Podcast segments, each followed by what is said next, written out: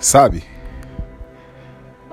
Às vezes você está vivendo algo na sua vida que você olha para trás e fala que poderia estar vivendo algo melhor, poderia estar além de onde você está hoje, vivendo algo melhor do que você vive hoje. Mas se esse áudio chegou em você por algum motivo, ouça com atenção o que eu quero te falar nessa noite. Ouça com atenção o que eu quero te falar no, nesse dia. Eu não sei o horário que você está ouvindo esse áudio. Mas um certo dia eu escrevi algo que gerou muita repercussão. Só perde tempo com os espinhos quem não sabe valorizar a beleza das flores.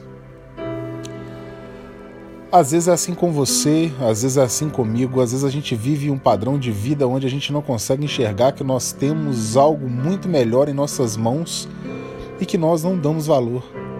Às vezes nós olhamos para uma flor, para uma roseira e nós fixamos o nosso olhar nos espinhos que aquela roseira carrega.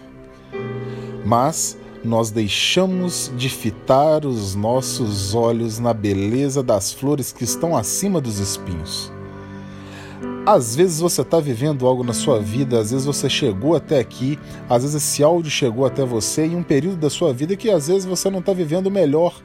Às vezes você queria estar tá vivendo algo muito além onde você está, mas você está olhando demais para os espinhos que estão em suas mãos, esquecendo de olhar para cima, esquecendo de ver a beleza das flores que você tem nas mãos.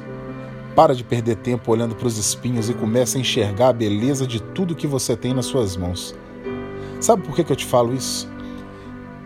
Você poderia estar muito mais além, mas tem muita gente que não chegou onde você está. Você poderia estar muito mais além, mas está cheio de gente que não conseguiu estar onde você está hoje. Quantas pessoas perderam a vida, quantas pessoas perderam tudo, quantas pessoas queriam e desejariam estar vivendo aquilo que você está vivendo hoje. Então, um novo tempo é tempo de você começar a valorizar o que você tem e parar de pensar naquilo que você poderia ter. Quando você começa a valorizar aquilo que você tem nas suas mãos, as coisas começam a tomar um novo rumo. E é isso que eu queria convidar você hoje a fazer. Comece a valorizar aquilo que você tem nas mãos, porque o pouco que você tem nas mãos, às vezes é o suficiente que muita gente lá fora queria. Que Deus te abençoe e que você coloque a cabeça no travesseiro e pense: eu sou feliz porque eu tenho o suficiente que eu preciso para viver. Deus te abençoe e que essa mensagem possa tocar no seu coração.